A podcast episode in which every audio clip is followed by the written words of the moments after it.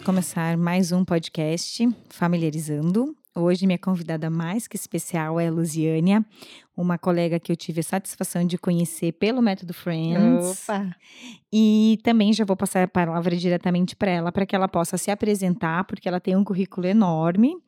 E falar também um pouquinho do trabalho que você vem desenvolvendo aqui em Foz, Luziane. Oh, muito prazer, obrigada pelo convite. É, eu sou Luziane Medeiros, eu, eu vim de Natal, nasci em Natal, moro aqui em Foz há 11, não, 10 anos, quase 10 anos.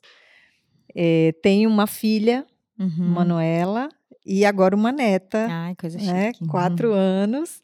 E eu fiz psicologia, então comecei é, na clínica, é, me envolvi nesse processo de é, tratar as pessoas, tratar, entender como é que funcionam e tratar o processo da, da saúde mental. Uhum. Então, eu uhum. já venho dessa escola aí com, há mais de 20 anos. Uhum.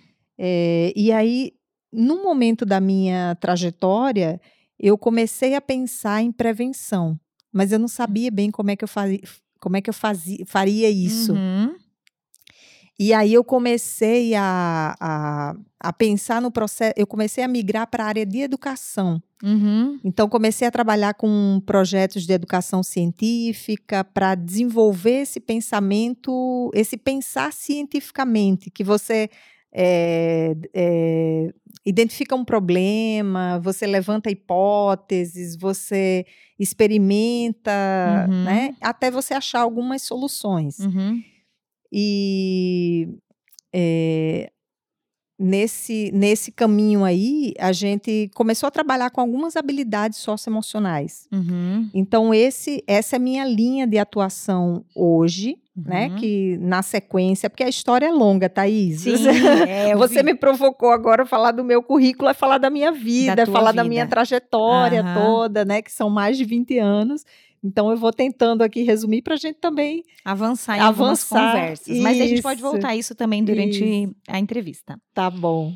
Então, daí você acabou trabalhando com a questão da, da educação, né? Eu acho que você foi migrando, Isso. então, do, da questão da saúde, essencialmente na psicologia, para a educação. E eu acho que talvez isso é a nossa grande conexão, né? Eu também Sim. venho do direito, mas também muito preocupada com a questão da prevenção, né? De Uhum. focar na saúde, não focar na doença, talvez eu, né? E igual no direito eu vejo isso focando na prevenção e não no conflito em si, né? Na solução do Uhum. problema e não é, no litígio, digamos, né? Que também o litígio não deixa de ser uma doença para o direito, assim como a doença é para a saúde, né? Sim. Então, eu acho que talvez isso a gente se aproximou muito. E pensar pela educação, que eu acho que é Isso. o gran- grande canal transformador da vida, tá ali, né, Luziane? Eu acho que você Uhum. na psicologia e eu também no direito estudei muito, né? Me aprofundei em questões do direito, mas muito de uma mudança cultural, né? Porque eu não sei se você Uhum. conseguiu perceber isso na psicologia, que a psicologia é essencialmente para tratar doenças, né? Exatamente. Esse é o ponto. Né? Assim que. Então parece que daí a gente não se sente pertencente àquele grupo porque você não quer tratar doença, né? Me parece. Uhum. E como eu também no direito, eu pensava, tá, mas o direito era uma formação que estava sempre voltada para o litígio. Eu pensei, tá, mas e se eu não quero litigar, o que, que eu posso fazer no direito? Uhum. Cri, cri, tipo, não tinha muitas alternativas, então a gente acabou. Né, hoje sim tem a mediação, tem outras questões, mas a gente sempre andou pelas bordas da, da, da formação original, né? Isso. E, e é super importante o litígio ou o próprio tratamento, as pessoas precisam, Uhum. exato, desse tratamento, dessa condição. Mas é, dentro do processo educacional, e aí é onde eu me encontro hoje, que na hora que eu comecei a trabalhar com educação, e aí eu vi que existia uma possibilidade de você é, antecipar né, fazer antecipar algumas é, é, aprendizados, desenvolver algumas habilidades. E, e aí eu comecei, quando eu descobri o método Friends, Uhum. que é um método de prevenção de ansiedade e depressão, Uhum, que é um processo de educação emocional, uhum. aí eu vi ali a possibilidade de unir saúde com educação. Hum. Quer dizer, aí foi um processo mais sistematizado, porque quando eu entrei na, na educação científica, era um processo ainda eh, transversal, Uhum. né? Ele transversalizava ali o processo da saúde. Mas não era o foco. Sim. E quando eu descobri o, o método Friends, aí eu pensei nessa. Agora eu conecto as coisas, né? Saúde Sim. com educação. Então, do mesmo jeito que a gente aprende português, matemática, ciências, a gente também precisa aprender habilidades para viver melhor consigo mesmo e com os outros. Sim. Então vamos falar um pouquinho do método Friends também, que eu participei. Eu nem lembro de qual das Sim. turmas eu participei. Da mas eu- primeira turma. Ah, da primeira turma, foi ótimo, então. Eu já, logo que surgiu. É isso mesmo que eu preciso nesse momento, habilidades socioemocionais. Sim. Porque eu também venho de uma família que dava muito ênfase para o ensino acadêmico, então, assim, a formação nossa técnica, digamos, e acadêmica sempre foi motivo de muito, muita prioridade, né? Tanto nas nossas finanças, na nossa economia, sempre eh, meus pais tiveram com muita atenção isso. Mas em algum momento da vida eu pensei, gente, mas não é só isso, né? Principalmente depois que eu me tornei Uhum. mãe, eu achava que todos os diplomas que eu já tinha e todas as minhas melhores notas do- da vida acadêmica não se não, não traziam resultados na vida prática, assim, sabe? Na vida, tipo, cotidiana, pensando, né? Então, logo que eu vi a publicidade do Método Friends, eu nem lembro quem que me, me passou, enfim. Eu já me inscrevi logo de cara, né? Porque eu já falei, é isso mesmo que eu quero fazer. Liguei para duas, três amigas, enfim, a gente formou a primeira Hum. turma. Então, acho que você podia falar um pouquinho disso, que é a prevenção da ansiedade, da depressão, eu acho também, né? Isso, também, também. Podia falar um pouquinho do É, método. O, o método Friends, ele começou na Austrália, na Uhum. década de 90, uma psicóloga, ela fazia um participava de um protocolo para prevenção ou para tratamento de ansiedade. Uhum. E aí ela foi eh, eh, colocando algumas outras eh, coisas diferentes da terapia cognitivo-comportamental, que era a base daquele protocolo. Uhum. Então, ela viu, por exemplo, questões da, de saúde eh, básica, como eh, exercício físico, alimentação saudável e sono, como essenciais, como pilares para a saúde mental. Uhum. Então, isso ela começou a inserir no programa, que são conhecimentos da neurociência, que são que fazem parte também do, do método Friends. Quer dizer, além das habilidades socioemocionais, a gente também desenvolve habilidades de vida saudável, porque isso é essencial para você ter saúde mental. Então, Hum. na- e na sequência, teve uma coisa muito bacana que você falou aí. A psicologia, como a gente conhece, né, a ciência, ela se desenvolveu para tratar enfermidades Uhum. psíquicas. E também recente, agora na década de 90, surgiu a psicologia positiva, Uhum. que é uma forma que ela Uhum. vem na contramão desse processo, no sentido de estudar a, a saúde. Uhum. Além da doença, também estudar os, os estados de saúde, de bem-estar. Então, ela é a ciência do bem-estar. Ela vai estudar, vai se focar nos, nas virtudes, nos valores humanos, nas potencialidades, que é nisso que a gente fortalece a nossa autoestima, que a gente Uhum. cresce o processo do, do bem-estar, do sentido, né, de ter um Sim, do sentido na vida, aham. um propósito exato. Então, as relações positivas. Uhum. Então, todo esse, vamos dizer assim, esse é o arcabouço da psicologia positiva. E a Paula Barrett, que foi a psicóloga que começou o método Friends, ela também inseriu esse, esse aspecto da psicologia positiva. Por exemplo, tem uma habilidade que a gente trabalha bastante no método Friends, que é a atenção positiva. Uhum. Então, é você ver nas pequenas coisas o- onde está ali o- a felicidade, digamos. Que a Uhum. felicidade ela, ela é feita de pequenos momentos né, felizes. Não Sim. é assim aquele lugar que você vai né, Uma vez chegar. na vida. Exato, né? Aquela coisa que você vai conquistar que vai te dar aquela felicidade. A felicidade se faz, são pequenos momentos Momentos. felizes. E ela, esse, essa habilidade, ela ajuda, é um treino para você prestar atenção às coisas boas.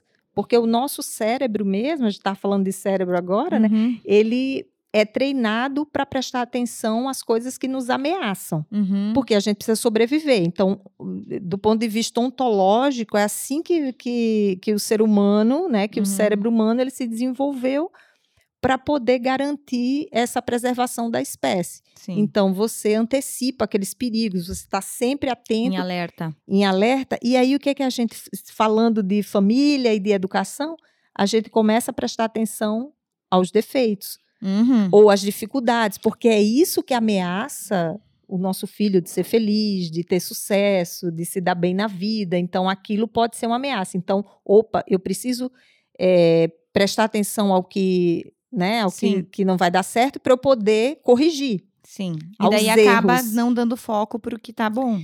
No final das contas, a gente acaba reforçando comportamentos indesejados, Uhum. porque você está sempre vendo aquilo ali. Então, Dando ênfase para aquilo ali. E o que, que a gente quer como ser humano? A gente quer atenção, quer afeto. Uhum. E na hora que você coloca a sua atenção ali, mesmo que ela seja para um ponto negativo, você está dando afeto Uhum. para a pessoa, né? Para o filho, para a criança, enfim. E aí a criança ela vai repetir aquele comportamento para ter Aquela aquele- atenção. aquela atenção e o afeto.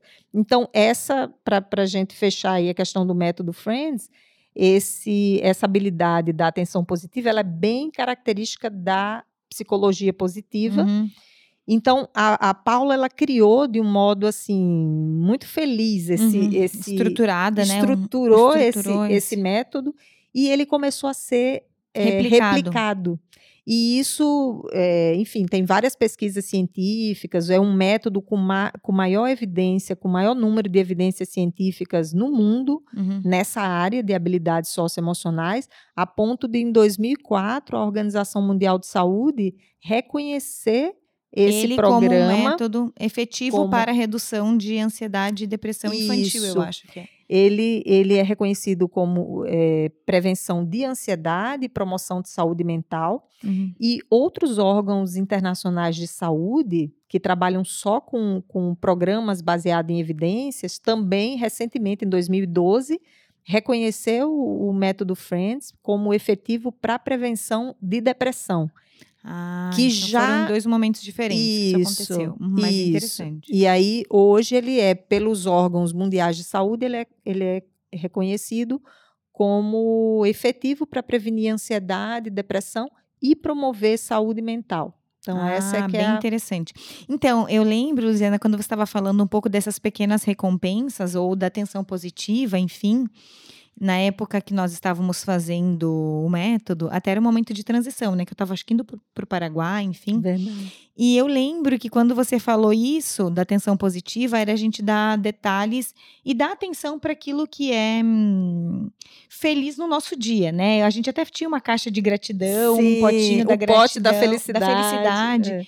que nós acabávamos alimentando. A gente usa até isso como uma prática regular em casa hoje. E é muito significativo, porque a gente sempre tinha esse lugar, ah, o lugar da felicidade era quando a gente viaja uma vez por ano, sei lá, para as férias. Que era um- óbvio que era legal. Tipo, o dia que a gente saía pescar, todo mundo junto, era. Mas assim, durante o dia a gente acabava ficando sempre nesse estado muito alerta, né?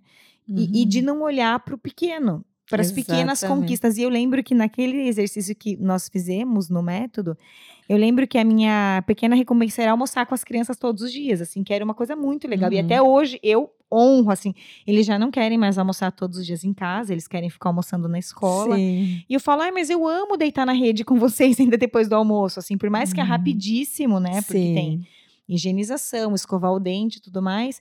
E, e eles falam, mamãe também, a gente gosta, mas a gente quer ficar um pouco com os amigos e um pouco com você. Então, é isso, né? É você sair um pouco desse estado de alerta e começar a celebrar pequenas conquistas da vida, Isso, né? Isso é muito sério. E Isso é uma, uma habilidade que é da atenção plena. Uhum. Então, é você começar a ter essa, essa capacidade de se conectar com o momento presente. Então, se você está presente, o, presente ele acaba sendo uma oportunidade, Sim. mesmo que sejam eh, situações difíceis Sim. ou mais desagradáveis, mas você começa a se conectar mais. E às vezes você usa até, por exemplo, seus próprios sentidos para desenvolver algum bem-estar. Por exemplo, você chega num lugar, sei lá, às vezes vai dar até uma palestra, está um pouco nervosa ou ansiosa com alguma situação. Aí você resolve, peraí, deixa eu procurar uma coisa bonita que tem aqui nessa sala. Então, Uhum. aí você dirige o seu olhar para aquela atenção para aquilo ali, para coisa legal. Aí você vai contemplar aquilo. Ou então você vai olhar para alguém que está sorrindo para você, Sim, né? Ou alguém que você confia que está ali na plateia, que está te dando força. sim. Então, isso são estratégias também para você se conectar com esse, com esse momento presente. Agora, por exemplo, isso que você estava falando do deitar na rede, Uhum. né? Aproveitar aquele momento, aquele cheirinho, Uhum. né? Às vezes vem, dá um cheirinho, dá um abraço. Sim. Toma uma água quando você. Quer dizer, quantas vezes a gente está com uma sede? Que sensação boa, Boa. né? Uhum. Você tomar água e às vezes a gente nem lembra que tem lugares que nem tem água potável. Sim. Uhum. né? Então, nesse momento, então, você vê a atenção positiva, ela está muito junta da gratidão. Tá. Porque quando você começa a reconhecer esses Isso. pequenos momentos, você começa a ser grato também. E eu acho que desfrutar disso, né? Porque eu tinha uma impressão assim, eu não desfrutava, acabava ali almoçando, era meio que uma, mas eu não, não e eu tenho percebido assim, é, e também uma insatisfação geral, até percebia com as crianças, sabe? Parece que nunca estava satisfeito, se não fosse viajar para aquele lugar uma vez na vida, sabe? E eu achava uma pobreza de, de, de celebrações, assim, né? Porque uma vez no ano, imagina, você passava a vida inteira correndo, e, e eu, é assim, até a nossa vida adulta eu penso isso, né? Às vezes, Uhum. nossa, eu tô muito agitada, eu acabo assim, ai, vou tomar um cafezinho, tipo, prensado na hora. Tipo, é meu momento de feliz, assim, sei lá. Perfeito. Ontem a gente saiu, eu passei o dia inteiro longe com as crianças, né? A gente tava aqui, tinha movimentação, a ponte estava fechada, tudo mais. Eu falei, gente, eu vou comer uma pizza que eu amo à Uhum. noite. Então, assim, sabe aquele momento assim que você Sim. para e desfruta do momento. E eu acho que isso só quando você tá em atenção plena, e quando você tá com esse start focado para, né, às vezes tipo olhar uma flor que bro- desabrotou. Eu, né, cuido de Perfeito. orquídeas. E o nosso dia que sai o botão assim, você fica tipo aquela ansiedade assim, né? Tipo, saiu o Sim. botão e nossa, vou ficar aqui olhando a cor que ela veio, né? Porque assim, ela vem misturada as cores. Então, assim, e e, e desfrutar disso. E isso é a plenitude, né? Uhum, Eu falo, isso é é. a plenitude. Não é o dia que eu vou viajar, não sei pra onde, pra qual praia do mundo. Não. É o dia que a minha flor brota, né? Enfim. Exatamente. E que você acaba aumentando a qualidade da vida mesmo em si, né? Porque Isso. todo dia você tem uma coisa linda pra admirar. E eu acho que você colocar teu cérebro assim, ó, pra atentar pra essas questões e não atentar pro risco o dia inteiro, que, né, dá, que dá aquela questão da ansiedade, me parece, né? Todo dia você tá vendo alguma coisa. Não, isso aqui eu tenho que Sim. melhorar. Não, isso aqui eu tenho que fazer melhor. Isso, né? Então, eu acho que é um pouco dessa mudança de valores e que eu acho que a psicologia, que bacana, positiva, tem incorporado, né? É. Bem interessante. Gostei muito de saber disso. E uma das coisas assim do, do método Friends, um dos objetivos é construir resiliência. Exato.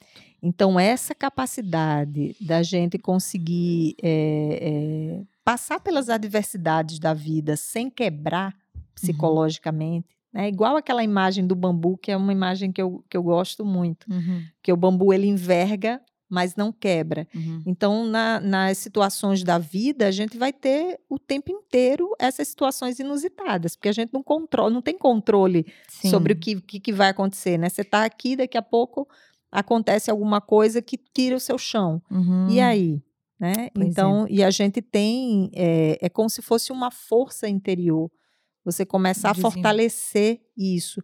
E aí, né, nesse caso, as habilidades, tanto as habilidades de vida saudável, quanto as habilidades socioemocionais, elas acabam é, é, Servindo, né, ao desenvolvimento da resiliência. exatamente. Ela acaba fortalecendo. Então, isso. isso é um tema muito importante a gente falar da resiliência. Ai, porque eu vejo o quanto a gente tem investido tempo dos nossos filhos, digamos, e até o nosso mesmo, né, enquanto adulto, em outras coisas tão menos importantes do que ter resiliência. Uhum. Né? A gente vem de uma geração de adultos insanos, me parece, né? Com a rotina de vida que nós temos agora, eu tenho me reposicionado nisso, mas ainda é um desafio, né? Da gente ter essa produtividade excessiva, o tempo excessivo, o trabalho excessivo, eletrônico excessivo, né? A gente já vem disso. E as crianças cada vez mais cedo já estão entrando nessa rotina insana, né? Eu sempre digo, é uma rotina que não cabe na nossa agenda, né? Porque a gente tá sempre devendo. No outro dia faltou um monte de coisa pra gente fazer. E eu tenho me policiado muito isso com as crianças, sabe? Se essa é a vida que eu quero que eles vivam na vida adulta, sabe? Então eu acho que eu tenho passado por reflexões nesse sentido e eu tenho trabalhado muito com aquilo que é essencial, né? Desde com as famílias que eu venho trabalhando também, as empresas familiares, eu tenho percebido uma onda de, de pessoas e, e jovens muito sem resiliência. Isso eu tenho sentido, assim, os dados, né, da Organização Mundial da Saúde, você talvez possa falar um pouquinho mais disso, de suicídio, é, Uhum. de, de doenças mentais já na, na, né, na adolescência, na Sim. infância, né, de índices de ansiedade gravíssimos já constatados muito antes dos 10 anos.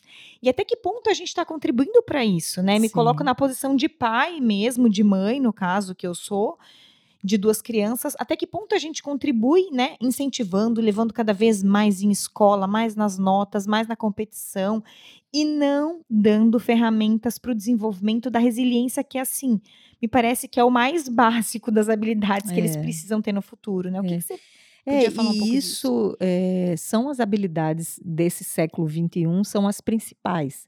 Uhum. Porque, de fato, todo o nosso histórico educacional foi investir na, nesse, nessa educação formal, tradicional. que Isso, era a das matemática, das, das disciplinas Exato, escolares em que é si. super importante, Claro. né? A gente não, não pode negar. Mas, por outro lado, ficou um débito. Uhum. A gente ficou devendo em relação a esse desenvolvimento humano. É, das habilidades para a vida. Então, você falou da- dos dados da OMS. Né? Uhum. Hoje, 50% dos transtornos mentais, eles começam antes dos 14 anos de idade. Gente, vê? O que é isso? que é? Cinco, é, uma em cada cinco crianças e, ou adolescentes né, tem ou terá algum problema emocional grave. Uhum. Então, isso é muito sério, porque antes a gente, eh, na nossa geração, a gente tinha aquela ideia da infância aquele Livre. lugar, né, assim, Uhum. perfeito, que, né, você não tinha esse processo da, da doença mental. Hoje você tem uma, um boom é, Sim. que realmente é bem preocupante. Não, e eu tenho colocado nisso, toda vez que eu vejo esses dados, eu fico muito horrorizada, e mais especialmente horrorizada da nossa condição de vida atual, né?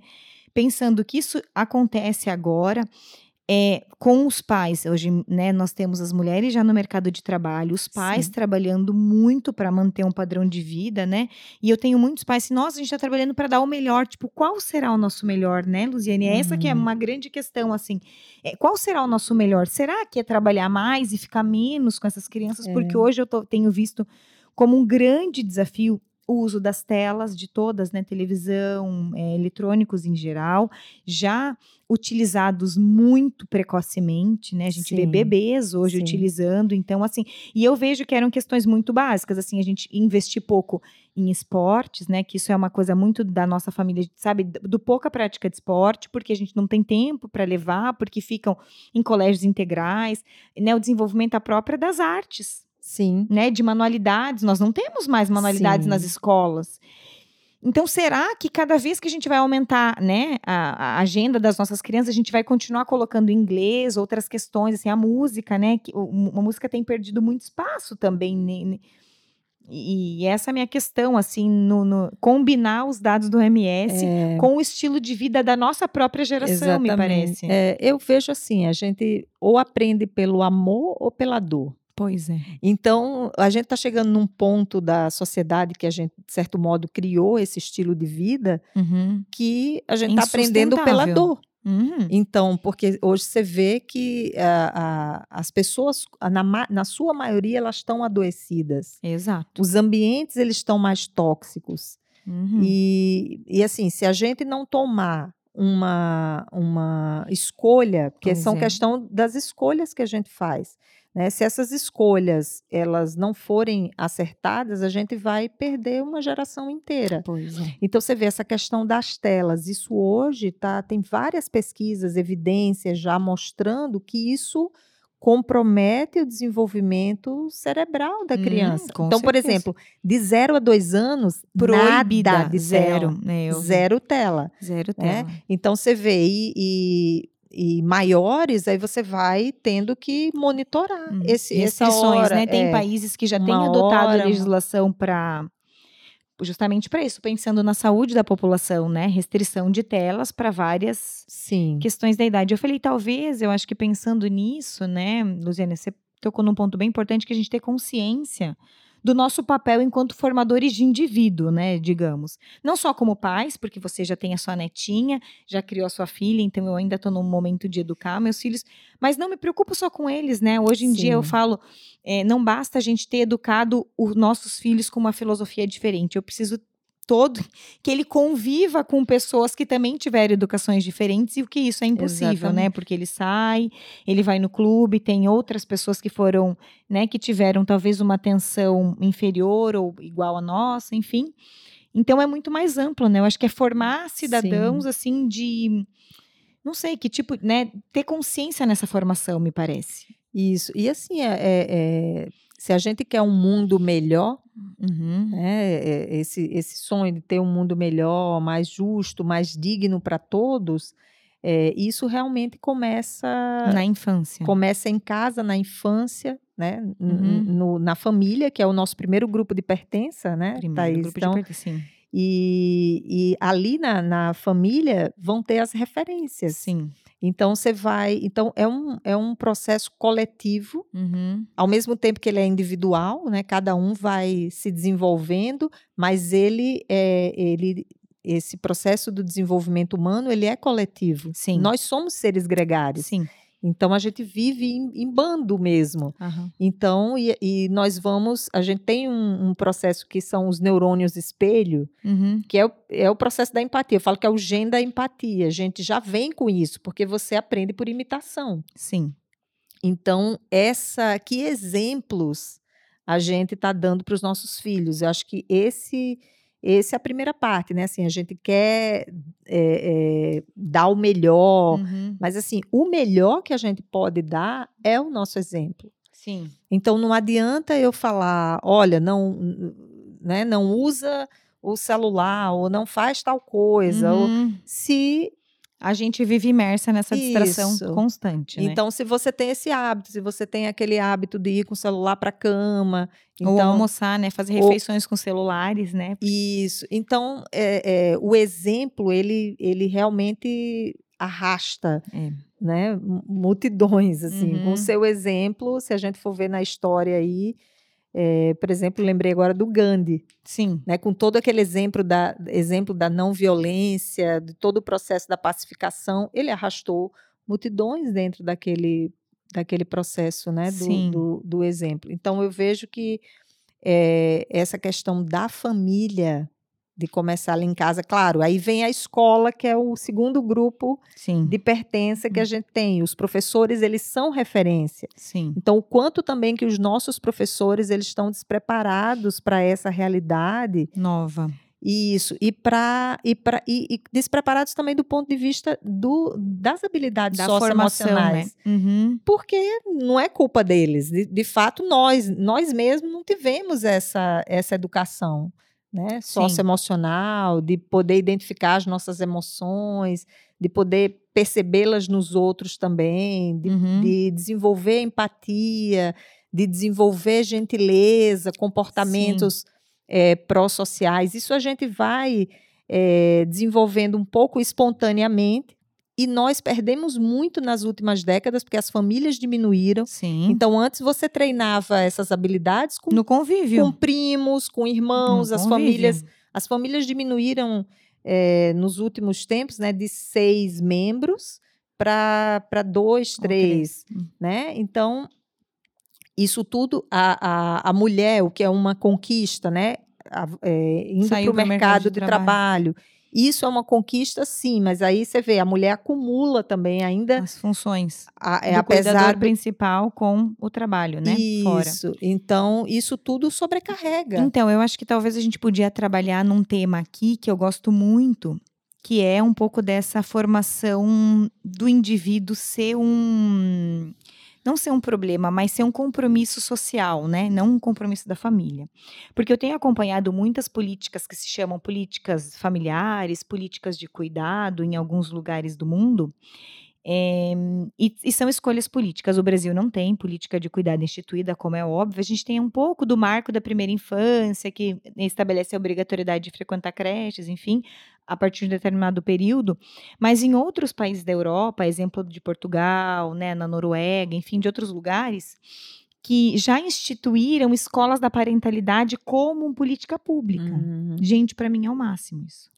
Porque eu penso assim, é um compromisso, eu sempre falo, a formação de um cidadão, de um filho, digamos, e um cidadão, é uma, é uma vida para o Estado, né? Porque se ele for mal educado, mal, mal desenvolvido em suas habilidades sociais, ele vai ser um peso social, ou pode ser para cometimento de crimes, ou a delinquência juvenil, ou da saúde mental, ou a saúde de envolvimento com drogas, tudo está relacionado com a falta de habilidade socioemocional. Sim. E a gente não consegue fazer esse link, né? Então eu digo assim que é uma estrutura de política pública que também nos falta no Brasil, né? De ter um compromisso. Hoje esse compromisso recai essencialmente sobre as famílias. E a forma como elas lidam com isso é muito individualizada. E eu acho que perde, né? Porque a gente vê uma família que estrutura de um jeito. Ao mesmo tempo que nós ganhamos a liberdade de escolher nossa própria forma de vida, também tem ficado muito dentro do lar isso, né? E a, e a baixa qualidade ou a má qualidade, a gente não consegue mensurar, né? Porque aqui no Uhum. Brasil a gente tem índices de desigualdades enormes. Por exemplo, escola pública a gente tem um nível de desenvolvimento, a escola particular outro nível, né? Então assim a gente acaba tendo muitas realidades no mesmo Sim. espaço de tempo, né? Sim. é, competindo entre si. Mas me parece que talvez uma abordagem interessante seria essa integração entre o Estado instituir algumas políticas públicas, a sociedade civil enquanto escola, organizações, Uhum. igrejas e a família, né? Um trabalho conjunto, porque no fim das contas é que todo mundo está trabalhando pelo mesmo objetivo e não, Sim. re- não recaindo só sobre as mulheres, né? Me parece que é um peso Sim, é um é, né, muito grande, assim, a não ser compartilhado. E os benefícios, né, como você mesmo falou, da saúde mental ou os prejuízos são compartilhados socialmente.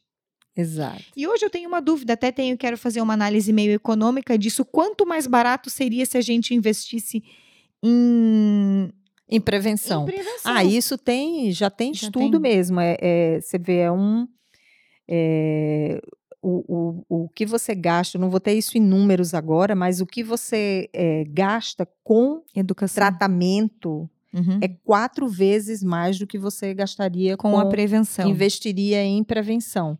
Né? Só que hoje você vê, é, é, em- acho que em cada 100 mil, para cada 100 mil habitantes, em, te- em países né, como, como o Brasil, por exemplo, você tem 16 profissionais de saúde mental.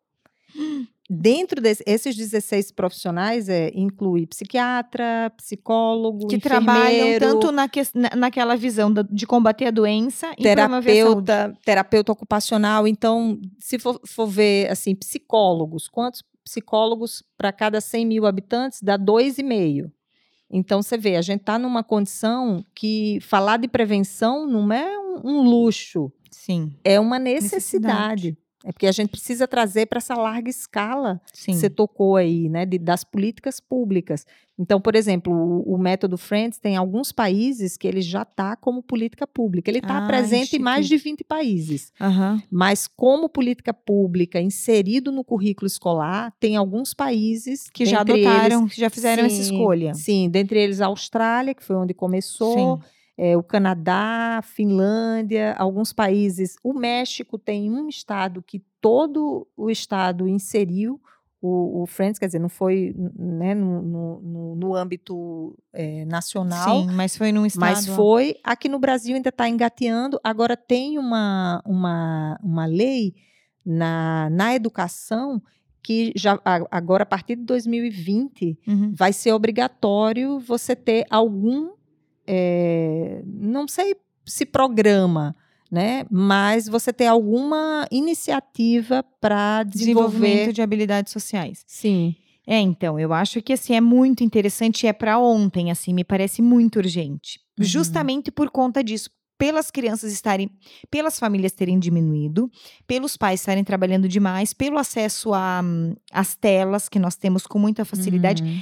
Que aquilo uma vez que nós já conversávamos em outro momento, né? A família pode ser tanto um fator de proteção para o indivíduo, quanto um fator de risco. E eu acho muito injusto deixar a cargo apenas da família, porque assim, e também a gente está falando de privilégios e desigualdades sociais. Uhum. Que, né, quem tem mais condições consegue ter acesso a alguns serviços, né? Por exemplo, aqui em Foz o método Friends é o método privado, né? Isso. A, ainda não conseguiu expandir para a rede pública. Perfeito. Então também é uma, é uma questão de pensar até que ponto, né, quem tem privilégio vai continuar, sendo que socialmente vamos ser todos iguais de novo, né? Uhum. Então não adianta ter um meu filho super habilidoso socialmente, sendo que ele vai conviver com muitas pessoas que não têm a mínima habilidade, digamos, né? Eu acho que assim, então tornar isso mais acessível possível é uma questão de saúde da própria sociedade, né? Não é um luxo, uhum. não é uma, um privilégio Isso. de poucos, me parece. Eu tenho gostado muito dessa vertente de trabalhar políticas públicas de cuidado, que também é um pouco disso que nós trabalhamos no livro Mulheres entre Fronteiras, né? Uma das uhum. perspectivas que até a gente fez uma referência da política que aqui no, na América do Sul é instituída. Em, acho que o Uruguai é o que está mais avançado nesse debate. O Brasil está muito longe de avançar mas eu tenho entendido que é muito essencial, assim, né? Trazer isso para um para um âmbito macro, né? Não uhum. ficar trazendo é, na, na, questão familiar em si, apesar de que cada um vai fazendo o seu próprio, né? Fazendo o seu próprio trabalho também ajuda. Mas não deixar que a família seja um fator de risco é. para essas crianças, né? Porque eu acho que tá. E eu vejo isso assim tanto nas empresas familiares, a gente vê muitos conflitos assim de inabilidade social. E eu vejo o custo disso numa empresa, né? Pensa uma uhum. equipe sem habilidade social para trabalhar hoje. É. O que, que, a é. gente faz como uma você equipe vê, sem habilidade social? É, resolução de conflitos que você tem o tempo todo, porque você alguma pessoa vai falar alguma coisa que você não gostou, aquilo já vai né? Você já vai tomar Sim. como pessoal, então conflitos de interesses, né? Que é, a nossa vida é feita de conflitos Sim. de interesses, né? Aí você tem os assédios no, no próprio trabalho, trabalho como, como, você lida com isso, né? Como então, você... me parece, aí todo um âmbito da diversidade que foi todo aberto, né? Para a gente começar, tá? Mas e como a gente vai, como a gente une tudo isso, né? Me parece que é, é. o respeito, porque dentro desse grupo, né? Que a gente fala muito desse chavão, habilidades socioemocionais. Uhum tem dois grupos de habilidades aí, né? uhum. né? As habilidades é, emocionais é essa que eu chamo que é da pele para dentro. Uhum. Então é, é, você com você mesmo, né? É você identificar, conseguir reconhecer Ai, emoções, as suas emoções, comunicar isso. Exato. Você perceber, por exemplo, os sinais no seu corpo, ter uma consciência corporal do que está acontecendo é, com você. Quando eu me irrito, né? O que que sinaliza no isso, meu corpo? Isso, isso. Para você ir identificando, você ir fazendo uma regulação emocional, uhum. quer dizer, a questão do autocontrole, você começar a ter aquela aura vamos dizer, aqueles, aqueles Insights, sintomas. Né? Ah, eu tenho esses sinais aqui que o meu corpo me dá. Se eu continuar dessa forma, eu vou explodir. Uhum. Então, você já faz uma, uma profilaxia, você já escolhe se acalmar. Então, você começa a fazer escolhas mais assertivas para que você se sinta bem. E tem as, a, a outra, outras habilidades que são da pele para fora. Então, a empatia, por exemplo, essa comunicação, como é que eu vou me comunicar com o outro, uhum. se eu sou uhum. mais agressivo, se eu sou mais é, é, assertivo com o outro, né? Ou se eu, ou se eu, se eu engulo mais sapo. Uhum. Então, toda essa, essa é, Dinâmica social. Exato. De você. Exige habilidade social para o convívio. Isso, a resolução de problemas. De problemas. Então, a pessoa saber gerar soluções. É. Ela, o, o, por exemplo, você tem aquela condição de ser mais otimista, hum. né? Frente às situações também da, da, da vida. Então, essa, esse grupo de habilidades, na medida que a pessoa é, desenvolve, ela acaba é, se tornando mais resiliente, mais forte Sim. por dentro. E né? eu acho que isso contribui também para a fortaleza da sociedade em si, né? Sim. Porque, veja, eu acho que até esse, esse é o assunto que a gente começou a falar ali no início, que é o treino para o problema, né? Que a gente vem treinando para o problema, né? Para ameaça, hum. desde muito cedo a gente treina para ameaça. E hoje, cada vez que eu dou palestra em algum lugar, eu vejo sempre assim, sempre o foco muito no problema. E ninguém propõe solução nenhuma. Não, eu vi isso que não estava legal, isso não foi legal. Ok, e daí? Tá, e daí? Eu sempre falo, tipo, tá, e daí? Uhum. E daí o que, que a gente faz com essa informação, né? Porque isso eu vejo muito, assim, né? Todo mundo, ah, não, mas isso aqui eu não gostei, eu quero começar do nada, isso aqui é assédio, isso aqui. Tá, Tá, e daí é assédio, entendeu? Nós, Hum. né? Porque nós somos todos seres em construção. Me parece que é um pouco Isso. disso também, né? É um mito de que dizer, nossa, eu sou a pessoa mais habilidosa socialmente. Não, jamais, né? Nós nem tínhamos nenhuma geração anteriores, então nós ainda estamos em treinamento, conhecendo Sim. essas ferramentas. Eu vejo, eu fiz o método Friends, eu aplico, volta e meia, eu, né, tô super bem, volta e meia eu volto do zero. E assim somos, né? Pessoas e Uhum. tentamos melhorar. É, porque esse desenvolvimento, né, Thaís, ele não é Linear. linear, que você Uhum. vai, né, você dá um passo para frente, você dá dois Volta. para trás, dá mais dois para frente, volta um. Isso, E essa é a, é a cadência do processo do desenvolvimento humano. da- humano, muito legal. Então, Luciane, a gente chega numa parte do podcast que eu gosto sempre de perguntar assim, ó, o que desse tema você tira debaixo do tapete? Um segredinho, assim, que você tem visto dessas famílias, o que é uma coisa meio feia, que as pessoas não gostam de trazer. Você tem algum tema, assim, que você possa... Que as pessoas tirem. É, da- agora que a gente podia tirar, assim, porque eu acho que tirar debaixo do tapete parece que traz as claras alguns temas que, assim, é difícil de falar e a gente podia propor, assim, para Uhum. enfim, o que que você tem alguma Hum, deixa eu pensar. que Agora Quer você me pensar? pegou de surpresa. Então, eu vou pensar nos meus, já que eu tenho alguns, algum, assim, que é uma coisa que tem me incomodado muito a questão, eu acho que do uso de drogas, a gente podia falar, talvez, juvenil, É. ou a questão do suicídio, me parece, assim, que é um tema muito difícil de ser abordado, né? Eu acho que não é Sim. uma sujeira debaixo do tapete, mas eu acho que a forma como nós estamos recebendo isso é um, é, sabe, eu tô sentindo um certo desconforto, assim, por não ter ferramentas, não sei, me parece que abafar o caso não é mais o momento, não, é Não, mais o lugar. Não. E talvez assim, eu gosto de pensar nisso e tirar debaixo do tapete, porque a gente pode pensar em soluções, né? Novas soluções para esse diálogo. Sim, esse processo aí, tanto do. Vamos falar do uso de drogas, né, que você trouxe.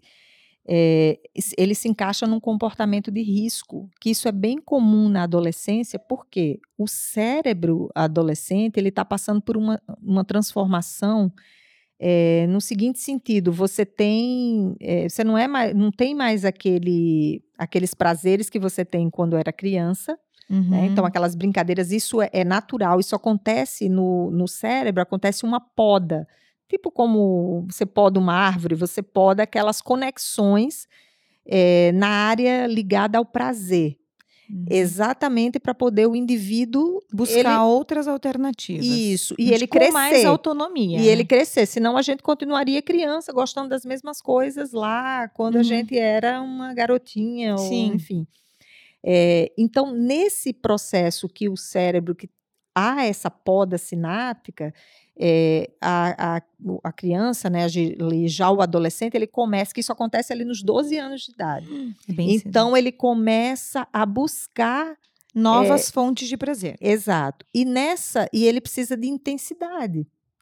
E aí eles, aí, aí é onde entra os comportamentos de risco. Então as drogas, o, o, o próprio sexo sem, Desenfrear, assim, exato, sem equilíbrio. responsabilidade, eh, velocidade, os Hum. esportes radicais que colocam em risco. Quer dizer, você fica ali naquela que no também é um- limite. É, isso que eu ia falar, é um pouco do teste, né? Um pouco do testar até Isso. onde eu aguento e enfrentar um Perfeito. pouco disso. né? Isso. Então, nesse, eh, ne- acho que nesse momento aí é que precisa de uma comunicação eh, entre adultos e crianças, essa comunicação intergeracional, Uhum. essa conexão que ela precisa ser feita como um processo mais de prevenção Uhum. né? Você dá, é, é, estabelecer um diálogo, sempre vai existir uma assimetria, porque entre adulto e criança, adulto e Uhum. adolescente, enfim, é, vai existir, mas precisa ter uma, uma aproximação,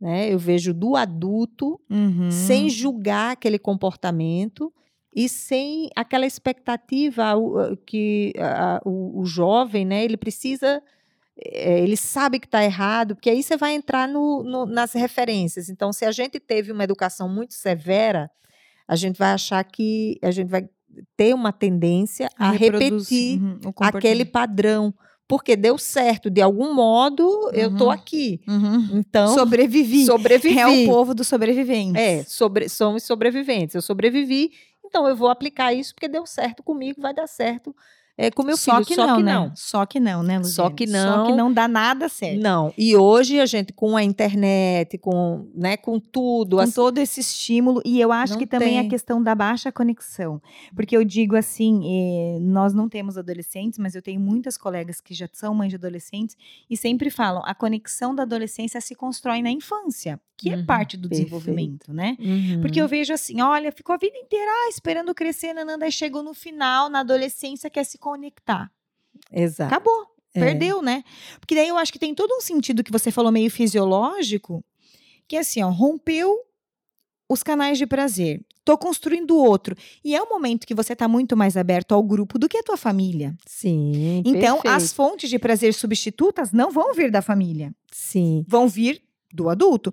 Então é aquilo, né? Ou você colocou isso de forma muito preventiva. Se você tá comentando que aos 12 anos isso começa a acontecer, é na primeira infância que a gente precisa trabalhar. Não tem como eu Perfeito, trabalhar é. ali, né? exatamente. Quanto antes. E antes, desenvolver melhor. eh, essas e essa e a questão da autonomia, né, Luziane? Talvez eu acho que a gente podia pensar nisso, né? A questão da autonomia e de dar responsabilidade. Porque eu sempre falo, gente, não basta a gente ter sobrevivido, né? Porque hoje em dia Uhum. nós, não, mas eu sobrevivi nas empresas familiares, o conflito intergeracional é muito grande, a gente percebe isso com muita clareza. E também, né, a maioria dos fundadores, não, mas eu sobrevivi. Tá, não basta ter sobrevivido Sim. precisa ter vivido, né? Porque eu penso assim, a gente precisava ter vivido, porque assim, não é porque deu certo no século passado que a gente mal se comunicava por cartas, pensa. Uhum. Hoje em dia o coronavírus já tá aqui no Paraguai, pensa, em Exato. algum tempo. Então assim, as coisas voam, não estão mais, não é mais É, aquele não momento é mais um que- ritmo, é tudo está acelerado. a Tudo gente tá vive acelerado. um momento de aceleração da De história aceleração. humana em várias áreas. áreas. Então, talvez a gente podia, meio que se encaminhando para o final, pensar nisso, né? Na questão da prevenção, né? Quanto Sim. antes, melhor, né? Me parece que, assim, quanto antes mesmo, né? Porque de dois anos as crianças são muito espertas, né, gente? Uma comunicação muito desenvolvida, um estímulo muito desenvolvido. E não sei, de repente você quer deixar algumas palavras finais? Quero. assim, eu, eu penso momento? que o, o- a chave disso é a vinculação, que é Uhum. essa conexão, a gente começar a se vincular mais, olhar no olho. Uhum. Então, isso, essas, essas habilidades básicas de olhar no olho, de ouvir. Quer dizer, falar para o seu filho ouvir, mas também ouvir, deixar ele falar. Claro, escutar, né? Que é parte da comunicação, falar e ser ouvido, né? Eu tenho visto muito a pessoa se Exato. comunica e fala. Não, mas você não está se comunicando, você está falando. Exato. E enquanto o outro fala, você já está construindo O teu processo mental de resposta, que você também não Exato. está ouvindo, né? Então, essa presença, eu acho que é o, a, a A chave. Essa, pre- estar presente para você poder se conectar olho no olho, né? voz na voz, quer dizer, você se deixar também, porque pensa, o processo da comunicação é um, um comungar, um estar com, porque você ouve a pessoa, aquela pessoa tá, tá em você, você, enfim, essa, essa eh, comunicação, estreitar esses, esses laços pela comunicação, que, por exemplo, em, em coisas básicas, e para isso a gente precisa se conhecer. Sim. Então, o autoconhecimento ele é fundamental. Fundamental. Por exemplo, é diferente, Thaís, se eu chegar para o meu filho e falar, eu gostaria que você arrumasse seus brinquedos, do que eu falar, você é muito bagunçado. Uhum. Então, olha a, a Sutileza, comunicação, né? A a sutileza dessa comunicação. Só que para isso, se a gente aprendeu a vida inteira, ouviu que a gente era bagunçado, a gente vai repetir isso. E também não, isso não é culpa dos nossos pais. Sim, Eles deram o melhor, que melhor. eles tinham. Mas hoje, com o tanto de informação que a gente tem, de oportunidade para a gente se conhecer e se melhorar, não tem desculpa. Sim, eu só queria terminar um pouco disso, lembrando, assim, agora que você me falou, é, você falou disso, eu não sei se já comentei com você que meus pais participaram da Escola de Paz do Brasil, aqui em Foz. sim. Então, há muitos anos, é uma instituição muito antiga, né? Nós, com, quando eu tinha uns 14 anos, por aí, 12, 13, por aí nessa faixa, meus pais conheceram a Escola de Paz do Brasil. E nós frequentávamos as escolas de paz, que era um ciclo de palestra já para formação de pais. E eu falei, nossa, mas eu nem pensava em casar, né? Porque, de fato, eu nem imaginava, né? Não imaginava que teria filho. Não, não tem problema. Você pode ser professora, você pode ser educadora, psicóloga, qualquer coisa, e você vai precisar disso em algum momento, porque isso faz parte do desenvolvimento humano. E foi muita sabedoria, né? Meus pais não têm ninguém é da área da saúde, nem ninguém é da área da educação, né? Minha mãe é assistente social e meu pai é produtor rural, então não tem nada a ver, mas eu penso, olha a sabedoria, né? De encaminhar. Sim. E até hoje, a minha irmã frequenta, minha irmã não é casada e não tem filhos, e a gente frequenta os ciclos de formação de pais, né? Que é chamado ciclo de formação uhum. de pais. Porque é isso, né? É um pouco de entender também o que é fase do desenvolvimento e o que é teima dos nossos filhos, né? Me parece que isso esclarece muitas coisas, assim, né? Entender que dois anos é uma fase da rebeldia juvenil, que é uma fase de reconhecer o próprio limite. Cara, a pessoa não tá te enfrentando pessoalmente, né? Não é uma enfrenta. Uhum. Isso, assim, me ajudou muito, muito na questão da minha maternidade. Foi muito mais suave, porque eu tinha um livrinho de cabeceira, assim, sabe? Pensava agora a fase dos porquês. Ah, a pessoa começava o dia. Tipo, ele não ficava perguntando 20 vezes porque ele queria me irritar. Entendeu? Ele perguntava porque era momento. Ele perguntava uma coisa, ele ligava na outra, a outra ligava na outra. Sabe? Que ele vivia, tipo, o fantástico mundo de Bob, assim, sabe? Pensando na fantasia. Né? Então, e tinha coisas que não, tinha coisas que ele já não tava mais naquela fase, né? E você ter dois filhos é muito legal porque você sabe que individualidade é uma coisa que existe na Terra. Total, né? Porque você se dedica para um e tudo que você fala com o outro não tem nada a ver com o que você diz por primeiro, assim. Verdade. Imagina a diversidade de ter 30 alunos numa mesma sala, o que que é? Então, eu acho que esses são. É, eu acho que talvez também é um dos grandes mitos de que para ser pai basta nascer com instinto materno, né, gente? Não existe isso, já não existia há muitos anos. Né? Não, não basta nascer um Sim. filho, nasce um pai, não. Educar exige um certo treino, que me parece, assim, Sim. que eu acho que exige você ler algumas questões. Sim. Você... Isso, por exemplo, que você falou, é você conhecer do desenvolvimento fisiológico humano primeiro da criança, né? Que eu acho Essas que é fases do desenvolvimento. Ah, tem a fase do porquê, tem a fase do não, é, tem a, a fase... fase do desfraude. O que significa o desfraude? Eu lembro assim que eu peguei um livro bem básico, assim que sei lá né? O que que era, o que que estava dentro da fisiologia, o que que estava fora, pelo menos para eu separar assim o que que era. Uhum. E, e, eu via que tinha muitas amigas que sofriam. Eu falei, gente, mas é a fase, você não lê? Não, não li, tá? Então, tipo, é a fase, entendeu? É a fase da pessoa. E eu lembro que eu trocava ideias com o pediatra, assim, falava, olha, ele falou, não, é experiência, tipo, a fase de colocar tudo na boca. Uhum. Né? A pessoa não teimava com você, nossa, é desobediente. Não, gente, a fase está reconhecendo tudo pela boca, não é desobediência, não tem nada a ver com você, entendeu? Tem a ver com, o desenvolvimento da pessoa, né? Com a conexão uhum. interna dela com ela mesma.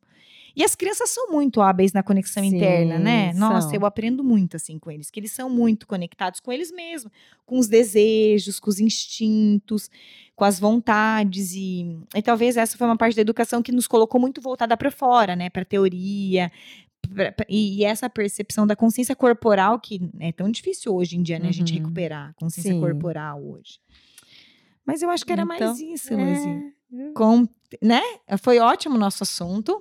Eu acho que a gente pode continuar mais vezes, Sim. de repente tratando outros temas em é, específico, é, porque né? a gente tem, se a gente for é, esmiuçar cada esmiuçar um os princípios, por exemplo, dessa educação positiva, isso, dessa educação positiva, é, de, uma, de uma educação que, que vá desenvolver essa qualidade da interação familiar. familiar, aí a gente poderia cada um, cada um item dar um, um podcast. podcast. é muito legal. É que tem muito tema, né? Muito tema e eu acho que talvez o convite que a gente podia fazer, leiam, né? Busquem. Isso. Tem muitas ferramentas bacanas hoje de educação positiva, já tem muitos livros Sim. traduzidos no Brasil.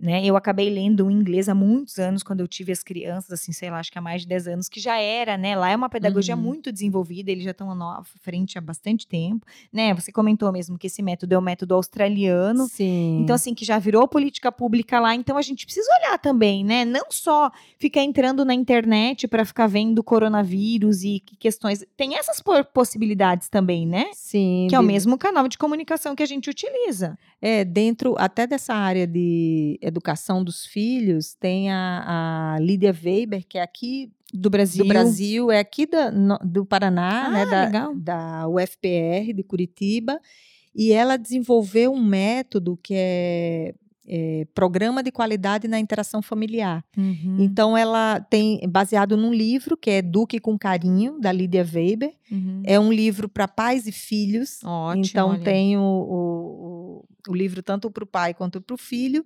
e ela vai é, basicamente assim o livro é equilibrar o, o carinho, o afeto com os limites.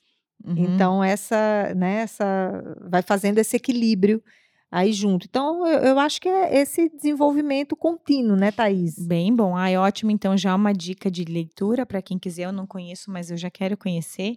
Eduque com Carinho, que também era realmente um dos mitos, né? A educação positiva não pode bater, né? Tinha toda uma Uhum. questão de não bater, da não violência, que ficou também um pouco deturpado, né? Que a gente pode fazer um podcast só de educação positiva, que vai ser Sim. ótimo. Que é o equilíbrio, né? Da firmeza com o amor, né? Da firmeza e suavidade em equilíbrio, que eu acho que é o acolher com firmeza. Sim, que a gente sempre acha que dizer não Uhum. é, tem que ser raivoso. Sim. Mas não, às vezes você pode dar um não com amor. Inclusive, limite é prova de amor. É prova de amor. E eu vejo, Você assim, muito. Até eu vejo. É bem interessante, né? A gente colocar alguma coisa. Eu falo, não, eu te amo, mas não. Né? Eu tenho Uhum. muito. "Não, Eu te amo, tá super legal, mas não, você não vai em tal lugar. Isso, esse é o amor incondicional, que é o primeiro princípio. Am- ame incondicionalmente seu filho, É. é, independente do comportamento dele. Dele, né? É, saiba diferenciar o que é o seu filho, que é muito mais do que um conjunto de comportamentos, e aquele comportamento que ele está Específico, tendo né? inadequado, indesejado. Mas não é ele. Uhum. Ele, ele está manifestando aquilo lá, mas ele é muito mais do que isso. Então, às vezes, Sim. a gente reduz a pessoa àquele comportamento negativo. ao negativo. E aí isso começa os julgamentos, começa a desgastar a relação É. a partir daí. É bem grave. Ah, mas vamos de repente marcar então outro pra gente falar sobre esse. Eu acho que esse programa é bem legal da Lídia Weber. Eu vou de repente pesquisar o livro e daí a gente volta com mais dúvidas sobre isso. Pode que ser? bom, pode ser. Então tá, brigadão. Eu que Até a- agradeço. Obrigada Nós. também. Até família: cachorro, gato, galinha.